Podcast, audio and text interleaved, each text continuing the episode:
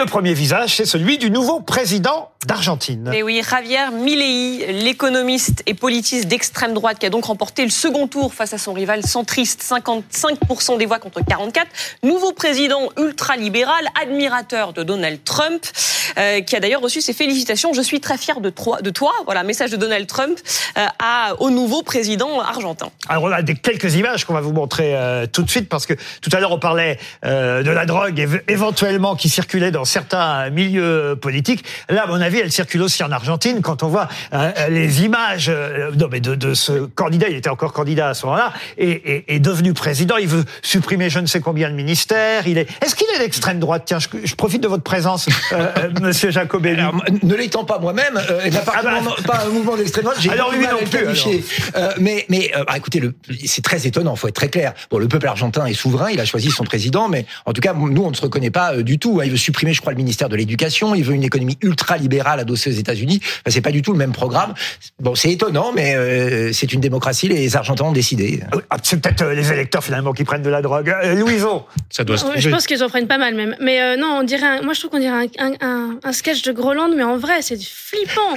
Ce type est flippant, les cheveux, tout, la tronçonneuse. Enfin, il a des cauchemars à faire. Faut, faut, faut, pas non plus trop s'en moquer en fait. Non, non, mais il est le symptôme de quelque chose en fait qui se passe euh, en Argentine et dans beaucoup de pays du monde. Euh, c'est le, le, populisme de droite. C'est quand en gros vous avez une partie de la droite qui rencontre le, le dégagisme. Hein. Son grand slogan ça a été Que se vayan todos. Ça veut dire genre qu'ils s'en aillent tous, qu'ils dégagent tous. Qui était un slogan en plus qui était à la base qui avait été porté par des, des, des, dynamiques de, de, de gauche, gauche hein, euh, au début des années 2000 en Argentine, là, qui a été récupéré ah oui. euh, par par ce type euh, qui veut. mais en fait, c'est délirant. Il est pour le trafic d'organes. Il, il, est pour que. non, il, pas il le veut, trafic, mais je, bah, le marché d'organes. Enfin, je pas, détestable, mais... pas comment vous, allez, vous allez réussir à le défendre. Ouais, ça.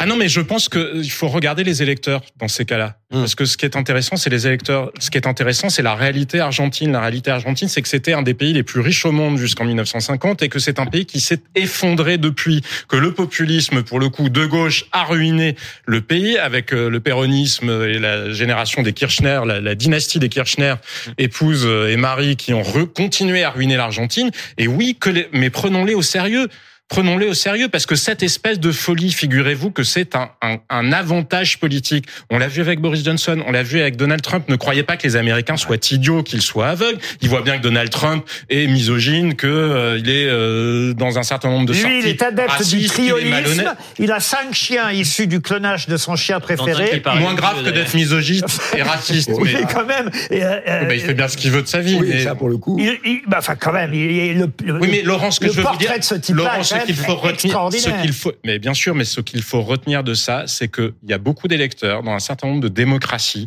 qui considèrent que l'État profond, que la mondialisation font que quoi qu'ils veuillent, quoi qu'ils demandent en matière d'insécurité ou d'économie, ils ne l'obtiennent pas. Et donc celui qui est dingue est perçu comme celui qui est capable de se payer l'État profond. C'est celui qui est capable de faire bouger les lignes. Alors, Regardez les cheveux de Boris Johnson. Et, et c'est ce qu'a fait, marché comme ça. Perron Regardez les cheveux de, de Trump. Fait Perron et ça marche comme pendant, ça. Au début, écoutez, ils sont restés peut-être trop longtemps. Je vous propose de passer à quelqu'un de plus sage qui lui a perdu une présidentielle. Ça se passe au Libéria. Il l'a perdu, Georges Weah, et il a admis sa défaite donc à la présidentielle, l'ancienne gloire du PSG, qui n'enchaînera donc pas euh, avec un, un, un, second mandat, euh, Laurent. Oui, mais c'est quand même à souligner. Moi, j'ai quand même choisi euh, Georges Weah parce que c'est quand même pas si commun, surtout quand le score est de, euh, faut le dire, 49,36% des voix pour lui et pour son adversaire, celui qui a donc euh, gagné, 50,64% pour Joseph Boakai. Et malgré ce très peu d'écart entre euh, les deux candidats, c'est quand même assez rare pour le souligner en Afrique. On sait comment les élections se passent pas partout, mais quand même généralement dans certains États. Il a dit, et je le cite, Georges Weah, je trouve ça formidable. Il a dit ce soir.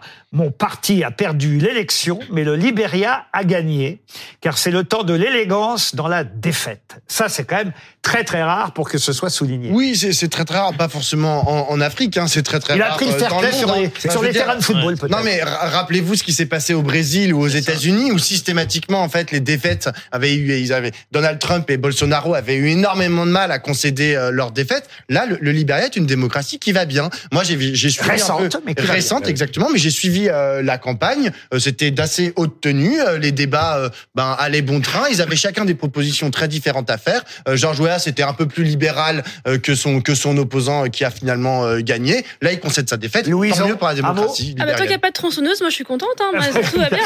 Jean-Sébastien Ferjou. Non, mais je crois que vous avez tout dit. bien sûr qu'il faut saluer les. Le fair play politique bah, je sais pas si c'est du fair play ou simplement le respect du principe démocratique. Mmh. Donc, je crois pas que ça relève du fair play, ça relève de la culture démocratique. Certains ne respectent pas. Euh... Ben parce qu'ils ne respectent pas la démocratie, mais c'est au-delà ou un mmh. cran au-dessus, à mon sens, la démocratie. Là où vous avez raison, c'est que ce soit bizarre de devoir le souligner. Voilà. Mais non, non, mais vous avez raison parce que malheureusement, on sait qu'en Afrique, ça n'est pas toujours le cas. Le Libéria est un pays qui a vécu des guerres civiles absolument pas Afrique, hein. épouvantes. Bien sûr, vous avez mmh. raison de le. De, aux États-Unis, aux États-Unis, non, mais vous avez raison de le souligner, Pablo. La différence étant que parfois en Afrique, les les divergences se font malgré tout aussi sur des critères d'appartenance euh, tribale ou ethnique qui rendent plus difficiles les élections parce que certains, quand ils perdent, ont l'impression qu'ils auront tout perdu.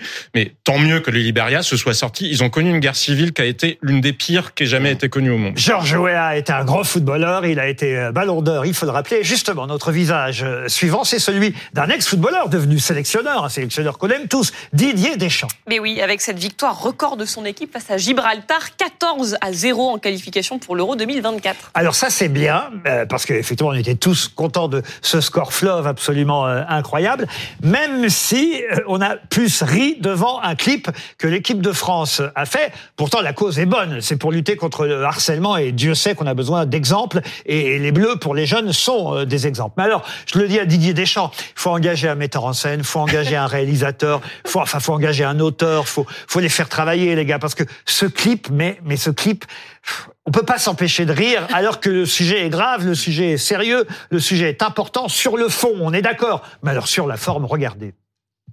Normalement, quand tu vas à l'école, tu vas avec plaisir. Bah oui, tu retrouves tes potes et tes amis. Tu discutes avec eux, tu t'amuses, tu rigoles. Bon, tu vas en cours aussi pour apprendre avec tes profs. Et pour passer tes interros. En tout cas, tu ne vas pas à l'école pour être malheureux. C'est clair, tu ne vas pas à l'école pour qu'on se moque de toi pour te faire insulter, te faire frapper. Tu ne vas pas à l'école pour te sentir seul, triste. Il y a les réseaux sociaux aussi. Franchement, c'est pas mieux. Que ce soit sur les réseaux sociaux, en classe, dans la cour, en sport, le harcèlement, c'est inacceptable. Si tu es victime d'harcèlement, n'aie pas honte, ne garde pas ça pour toi. Nous, on te soutient. Et crois-moi, on n'est pas les seuls. Il y a plein de gens qui sont là pour t'aider. Tes amis, ta famille, tes profs, il y a même un numéro que tu peux appeler, c'est le 3018. En parler, ça ne va pas aggraver le problème. Évidemment, ils, sont tous à peu près sur le même ton. On va pas se moquer d'eux puisque c'est un clip pour nous dire qu'il faut pas se moquer. Alors évidemment, on va pas se moquer. Oui, mais, mais, quand même, vous voyez que ça marche, Laurent. Oui, mais c'est très bien. C'est vrai que ça fait, c'est un peu figé. C'est, c'est pas forcément un metteur en scène ou un réal que genre un coach, euh, à mon avis, de de, de voix et de, et de présence. Mais mais mais, en fait, c'est réalisé trop vite fait. C'est ça le problème. Mais, mais, du coup, on, on, regarde. Moi, j'écoute le message. Je me suis concentré sur ce qu'il racontait et ce qu'il raconte, bah c'est c'est c'est ça qui mais, dire. Mais parfois, même en rhétorique, vous savez que les ruptures de ton ou ce qui est surprenant capte plus l'attention qu'un truc très policier parce qu'on est tellement habitué à tout ce qui est marketé comme message que peut-être que finalement regardez, la, preuve, la preuve on, l'a rediffusé ce soir Laurent Jacobelli. Mais oui effectivement euh, euh, parfois le, la forme prend le pas sur le fond quand c'est trop bien réalisé quand la musique est trop bonne etc là pour le coup il y a pas de risque. Et euh, on les écoute en direct. c'est des stars pour les jeunes. Ils parlent il y a un côté sincère il y a un côté brut comme ça, ça et naturel qui à mon avis est peut-être finalement efficace. Bon bah alors finalement voilà vous voyez ça a marché. D'ailleurs mais c'est quand même drôle. On s'est pas trop moqué juste un peu. Et c'est vrai que la cause est bonne et c'est ça qui est important le fond plus que la forme.